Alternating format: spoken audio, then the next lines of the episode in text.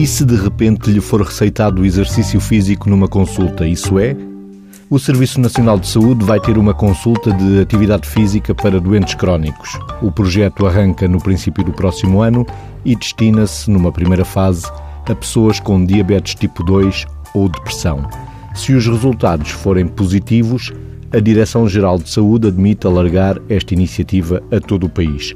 A repórter Maria Miguel Cabo clarifica-nos a receita. O objetivo do projeto é testar o impacto da atividade física em pessoas com diabetes tipo 2 e depressão. Para isso, o Serviço Nacional de Saúde vai ter 13 projetos piloto em unidades de norte a sul do país. Elas serão, digamos que, identificadas pelo seu médico de família e serão encaminhadas, serão convidadas a participar nesta nova consulta.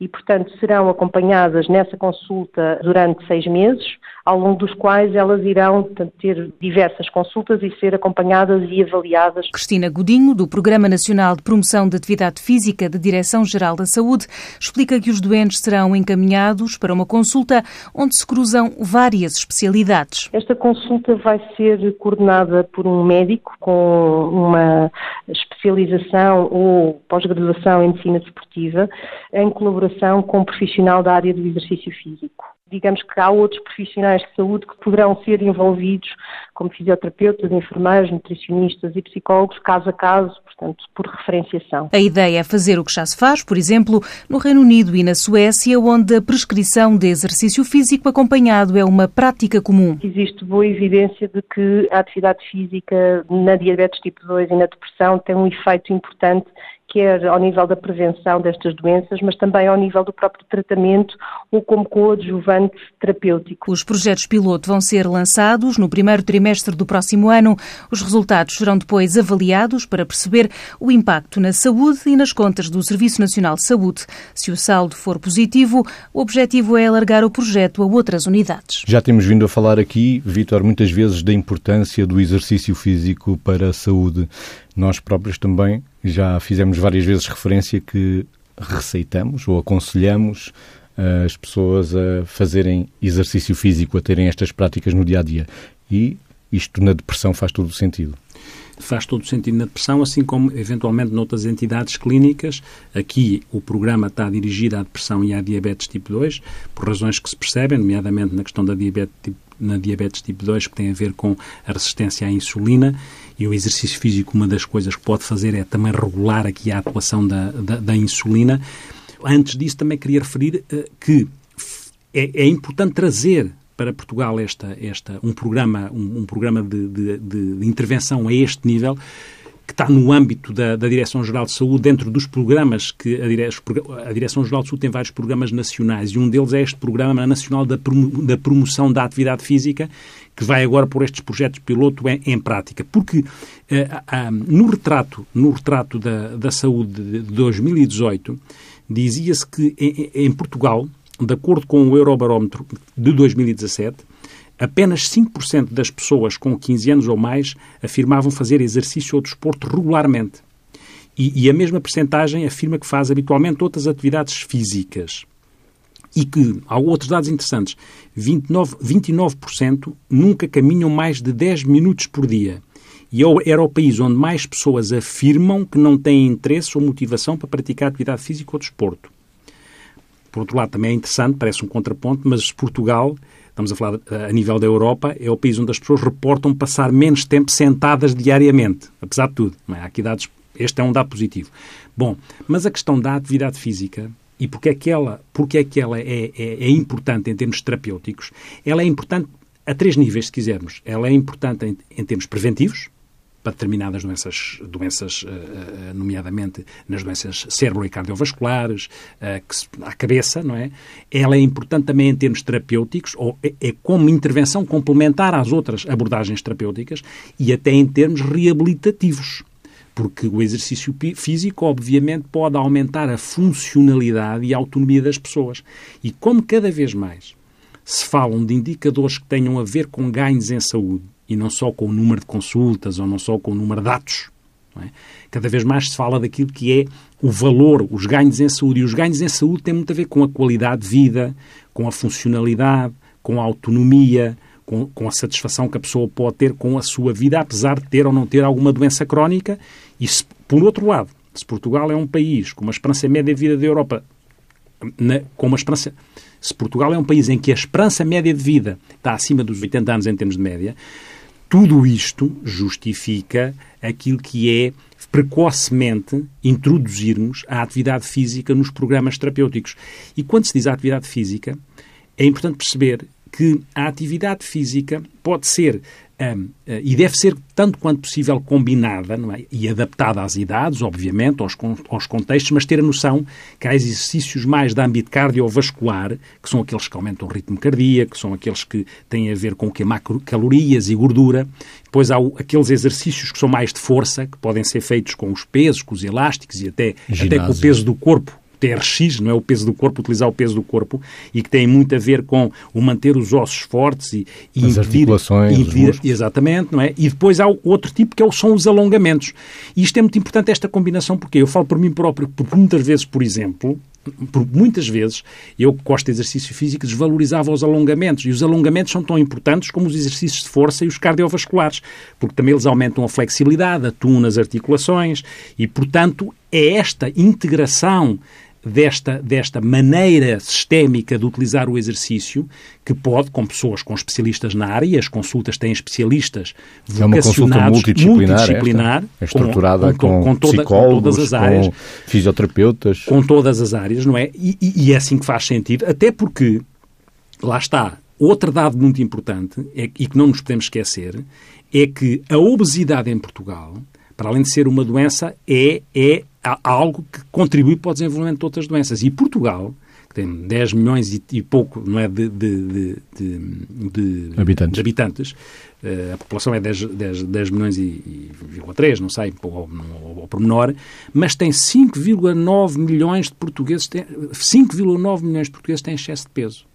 E, portanto, isto faz-nos pensar. o nutricionista também claro, é, é uma, e a importância é do exercício. uma importante é? função aqui na, no grupo multidisciplinar. Sem dúvida. E 8 em cada 10 idosos apresentam excesso de peso. Quando eu há bocado falava da esperança de vida, mas uma coisa é as pessoas viverem mais porque eh, morrem menos, mas é importante que as pessoas vivam com qualidade na vivam saúde. Bem. Não é só... Exatamente. Não é só viver mais. É viver mais e bem.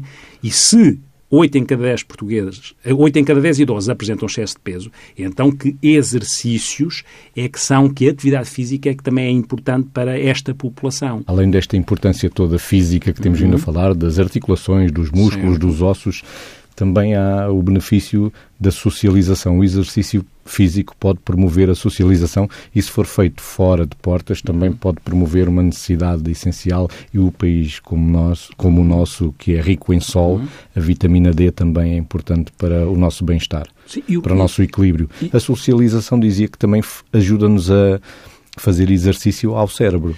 Não, Muitas vezes falamos do exercício físico sim. e o cognitivo. Cognitivo com explicação mesmo neurobiológica e neurofisiológica.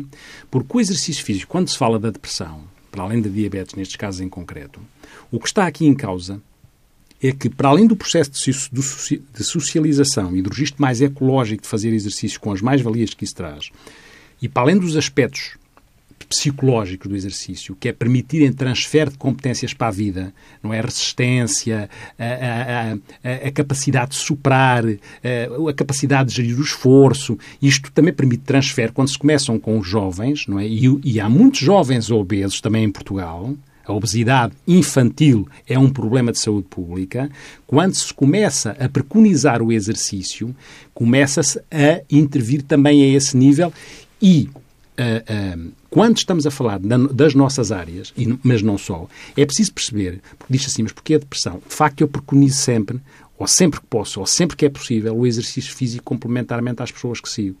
Não, não, será só porque eu gosto de fazer exercício, mas é porque eu sei que o exercício físico aumenta as endorfinas, que têm a ver com as endorfinas e a dopamina, que têm a ver com o prazer e com o bem-estar, aumenta a ocitocina, que tem a ver com a questão da parte empática e afetiva, aumenta a serotonina, que tem a ver com o humor. Uh, por outro lado, o exercício físico... Diminui o colesterol. Diminui, intervém no cortisol, a hormona do stress baixa com a prática regular de exercício físico. Claro que eu digo regular, que é para não ser como aquelas pessoas que às vezes nós encontramos que se inscrevem no ginásio e, portanto, a única coisa que fazem é pagar o ginásio, não é? Não é ir fazer exercício, que é sempre uma coisa muito engraçada. Mas, eu mas, estou no ginásio X, mas não estou. Não é? Está a pagá-lo, não é? Está a pagá-lo.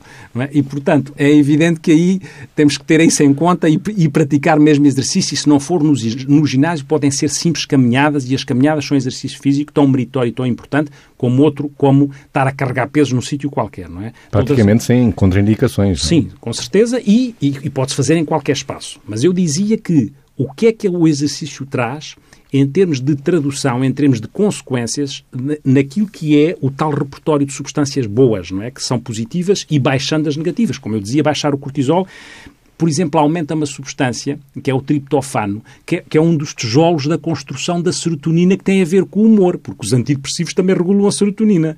E este, esta substância atravessa, atravessa aquilo que se chama a barreira hematoencefálica, passa para o cérebro, não é? Para construir a serotonina. Isto o exercício faz.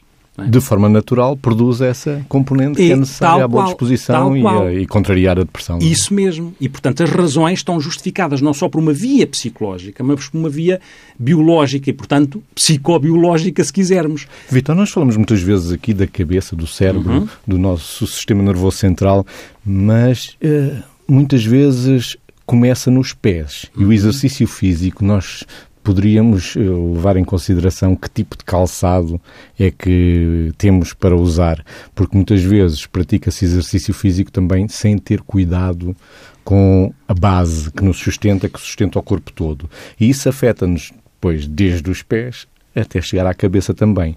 Porque eu penso nisto até dos mais velhos e da marcha, do caminhar, que muitas vezes depois têm aqueles problemas do calcanhar Sim. e da... E tocou no meu calcanhar daqueles, ainda por cima, porque então, eu, à custa, história, eu, à custa de não utilizar em determinada altura da minha juventude calçada adequada, agora pago com uma artrose da anca porque fazia, corria muito, mas corria, da expressão que pode não ficar bem em rádio, mas diz-se a mesma, corria à maluca e sentar, e sentar com calçado adequado. E agora pago uma fatura. E isso tem, obviamente que as pessoas têm essa percepção e, e, portanto, encaminharão sempre que necessário para aquilo que é a própria postura e a, a própria forma de correr e, e, o calçado que neste momento existe adequado, adequado a tudo isso, não é?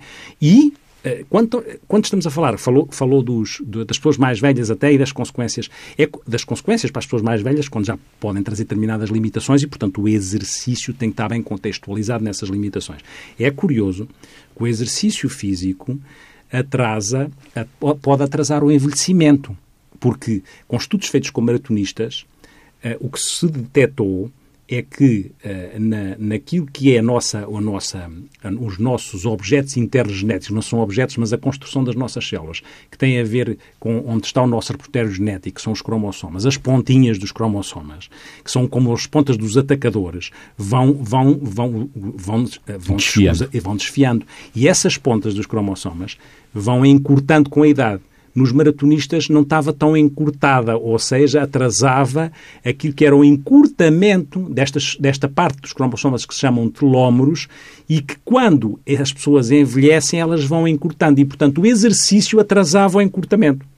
Assim como, assim como outras substâncias que nós temos nas nossas células são as nossas centrais energéticas, que são as mitocôndrias, o exercício torna as mitocôndrias mais saudáveis, porque quando elas definham, as células morrem também. Veja só a dimensão que o exercício tem. As defesas imunológicas também ficam aumentadas com a prática do exercício. Aquilo que é, por exemplo, aumentar também a atividade de determinados supressores tumorais, de substâncias que contrariam aquilo que é o caminhar para determinados tumores é? determinados genes que têm a ver com isto e as substâncias, uh, o exercício, uh, aumentar estes supressores, esses inibidores, se quiser, do crescimento tumoral. Falou nas, na, na parte cognitiva. Outra coisa muito interessante é que o exercício físico também aumenta aquilo que é uma, uma um, um, atua geneticamente num fator de crescimento das células nervosas. E, portanto, esse fator de crescimento pode ser potenciado pelo exercício, portanto, seria protetor em relação aos déficits cognitivos do próprio exercício.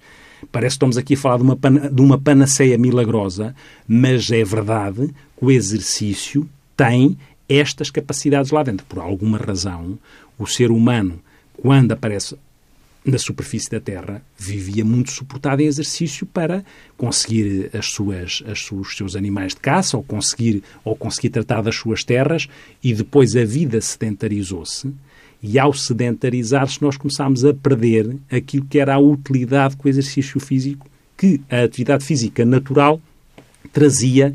É claro que existiam outras doenças, porque não tínhamos outras proteções, nem teríamos, não tínhamos outros mas tratamentos. Mas começámos é a definhar. Mas começámos a correr o risco de definhar e a pôr fora de nós uma ferramenta preventiva, terapêutica, reabilitadora, tão à mão que não pode ser desperdiçada. Mais quando se diz, dizia-se nesta, nesta, nesta peça, que é avaliar os benefícios do exercício, e avaliar os benefícios, obviamente, tem que ter a ver com qualidade de vida, com autonomia, com a funcionalidade. Mas. E eu diria que este programa está condenado ao sucesso, não é? Eu, parece eu, eu, eu parece-me que sim, até porque depois também há aqui também a questão económica, para além daquilo que é a questão uh, da qualidade de vida e da saúde e da funcionalidade, da autonomia e da socialização que temos estado a falar, o que a Organização Mundial de Saúde diz é que num país com cerca de 10 milhões de habitantes, se 50% das pessoas forem suficientemente ativas, que é o nosso caso, isso eh, traduz-se num custo anual derivado dessa inatividade física de 90 milhões de euros, diz a Organização Mundial de Saúde. Ou seja, é um investimento. Ou seja, é um investimento a todo o nível. A todas as dimensões. É? em todas as dimensões. Em todas as dimensões. E, e, portanto, nós só temos que reforçar, valorizar, potenciar, não só através daquilo que é identificar a importância que estes programas têm, mas se calhar todos nós, nos nossos consultórios e nos nossos consultórios PSI também, termos em conta que exercício físico é uma atividade complementar terapêutica, como existirão outras. É? Como, por exemplo, a meditação. Se é preciso acelerar e fazer muito exercício físico, como hoje habitualmente vemos, felizmente, nas ciclovias, muita gente a caminhar, a andar de bicicleta, a correr, também é preciso parar um um pouco. As técnicas de meditação, como por exemplo as eh, progressivas de Jacobson, que são uhum. por passos, uhum. em que vamos uh, concentrando nosso, o nosso pensamento, começando na cabeça ou mais uma vez nos pés. Uhum. A saúde da cabeça pode Sim. começar nos pés. E podemos utilizar essas técnicas diariamente e de forma simples. Pode custar 5 minutos por dia, não é? Uhum e ajuda-nos muitas vezes a baixar também os nossos níveis de ansiedade, a desacelerar o nosso ritmo. É mesmo benéfico para outras situações, como por exemplo uh, os problemas cardíacos, já aqui falámos também, as técnicas de meditação podem ser complementares. Sabemos também que o Sistema Nacional de Saúde inglês já introduziu o mindfulness, uma técnica de meditação que tem trazido muito bons resultados nas urgências, também já se vai experimentando cá em Portugal, no nosso Sistema Nacional de Saúde, e são bem-vindas. Falamos da Jacobson, mas há muitas outras que nós podemos fazer no nosso dia a dia. Tem a ver muitas vezes com a respiração. Podemos fazê-la no trânsito. Sim, podemos e pode diminuir a nossa ansiedade Sim. daquele engarrafamento, não é? Podemos fazer uh, uh, uh, numa fila, parados, não é? Podemos fazer uma, uma inspirações lentas e profundas. fazer, e, Concentrar uma parte sim, do nosso corpo. Mesmo o pensamento, conduzir, o pensamento associado à respiração, Mesmo é? a conduzir esta inspiração e expiração lenta e profunda, com a nossa concentração aí, faz parte de um processo que pode desacelerar. Porque o médico dizia complementar e bem, não é por oposição, porque o que é importante é que nós aprendamos... alternativa. Sim. Não. É, é complementar. É complementar, é complementar e integrada. Podem o, o coabitar as duas. Tal qual. Porque, até porque, isso, porque o ser humano é assim. Mesmo naquilo que é a regulação do nosso sistema nervoso autónomo, no simpático acelera e no parasimpático desacelera. É claro que quando eu vou fazer exercício, aumenta o ritmo cardíaco. Se eu faço meditação, aprendo a desacelerar. E essa capacidade que eu adquiro de, de uma forma calibrada, aprender a autorregular-me, é algo que a meditação pode trazer, porque existem várias meditações, não é? A meditação budista, cristã, transcendental, zen, bom, mindfulness e, e as técnicas de relaxamento específicas, como o Schultz, o Jacobson, que cada uma, cada uma com, com O Jacobson, com, que já com, falámos, foi um médico americano Sim. no princípio do século passado, no século XX, certo. era psiquiatra. Sim. E, e que... ele, ele percebeu que estas simples técnicas resultavam bastante tinha, na, no serviço tinha, de é? psiquiatria. Porque sim, era importância que tinha, porque Jacobson tem a ver com, com a aprendizagem de um relaxamento progressivo, que era contrair e relaxar os músculos. O Schultz tem muito a ver, uma imagem. E o Schultz tem muito a ver com esta relação entre o quente e o frio, e aquilo que é o pesado e o leve, atravessando o corpo com, estas, com esta procura e esta regulação das sensações. E depois as meditações. Na prática, as meditações podem ser mais meditações de atenção focada num objeto, num estímulo, na respiração, num mantra, ou meditações de atenção mais aberta, mais plena, que é deixar aí, não é focar num estímulo, mas é deixar que venham os pensamentos e os estímulos até nós e não avaliar, não julgar, deixar que o pensamento aprender a, a, a, que o pensamento venha, mas vai sem nós ficarmos reféns, escravos. Porque, no fundo, o que acontece é que nós vivemos a vida com o peso nos ombros do, do, do, do passado e com o pescoço muito irto do futuro, com a ansiedade antecipatória em relação ao futuro, quando verdadeiramente o que a meditação faz é tentar que a pessoa aprenda a focar a atenção no presente, estar presente no presente e fazer isso de uma forma não analítica, não julgando, não avaliando. E esta aprendizagem, a cabeça, esta, é? sim, e esta de... aprendizagem faz com que aqueles benefícios, ou muitos deles, que o exercício físico traz, em termos de tradução neurobiológica, neurofisiológica, a meditação também traz. Até porque o que acontece de muito curioso é que a partir da década de 60, 70 começaram-se a fazer estudos no Ocidente com a meditação, porque a meditação é milenar, não é? Mas 60, 70, depois com a introdução da meditação transcendental e depois com os monges budistas, começaram-se a fazer estudos não só neuroquímicos, mas também estudos com técnicas de imagem, ver o que é que se passava no cérebro das pessoas que estavam a meditar ou que meditavam. E foi-se percebendo uma coisa muito que importante. baixa bastante a energia. Sim, e, e, e, uma coisa interessantíssima, que é o nosso, o nosso cérebro intermédio, que é o das emoções, o cérebro emocional, o cérebro límbico, onde está a amígdala, que, que reage perante, de uma forma quase automática perante e não o medo, perante o medo, perante as aflições ou perante a interpretação de uma coisa negativa, e qual reagir faz com que o nosso cérebro mais antigo, que é o que está mais próximo do pescoço, faça onde está o centro respiratório, o centro, o centro do controle do coração, faz com que o coração bata mais depressa, ou com que nós fiquemos a suar, ou a respirar muito rápido, para, como instinto de sobrevivência, depois, o cérebro mais, mais o que está atrás da testa, o cérebro mais desenvolvido, o cérebro, uh, o cérebro o neocórtex, o cérebro executivo, que é o que planeia, o que avalia, o que mede as consequências, o que se percebeu é que o córtex pré-frontal nas pessoas que meditam é, vai estar mais ativado. Existem muitas redes neuronais a ser desenvolvidas com a prática da meditação entre aquilo que é o caminho do cérebro emocional para o cérebro executivo, para, de alguma forma, quando eu tenho um estímulo que automaticamente me pode fazer reagir, porque o ser humano ou ataca, ou foge, ou paralisa. O que é que a meditação deve trazer? A autorregulação. Não ser só nem fugir, nem parar, nem, nem atacar. E, e, portanto, a meditação traz esta capacidade. Modelar. Exato, porque traz a capacidade. Essas três dimensões. Traz a capacidade do cérebro límbico, de alguma forma, porque aumenta a atividade cerebral e aumenta, diminui, por exemplo, da amígdala, a que reage ao medo, aumenta uma zona que é da ínsula, que é da empatia, e aumenta a atividade no tal no córtex cingulate, se quiser, que é uma zona que tem a ver com. é uma espécie de guru nosso para gerir estas coisas. E quando vê um estímulo pode ser ameaçador. Em vez de nós ficarmos logo aflitos e atacarmos e fugirmos ou paralisarmos, era como se, nas, com a meditação, se aprendesse a perguntar ao cérebro executivo se vale a pena fugir ou atacar. Portanto, aprende-se a autorregular em vez de agir mais primariamente e mais automaticamente. E por isso é que a pessoa fica mais autorregulada perante coisas que possam ser inquietantes, se quiser para modelar o nosso tempo e regular o nosso tempo de emissão do programa mais curto hoje do Duplo Sentido, o Miguel Silva escolhe uma música para fecho rápido, mas enquanto eu vou meditando, o Vitor diz-nos o eco existencial. Mesmo com exercícios, mesmo com exercícios, é, é pelo lado da meditação. A poesia vem pelo lado da meditação. O Fernando Pessoa dizia uma coisa interessante, pode-se de alguma forma aplicar aqui, que é há um tempo em que é preciso abandonar as roupas usadas que já tem a forma do nosso corpo, e esquecer os nossos caminhos, que nos levam sempre aos mesmos lugares. É o tempo da travessia. E se não ousarmos fazê-la, teremos ficado para sempre à margem de nós mesmos.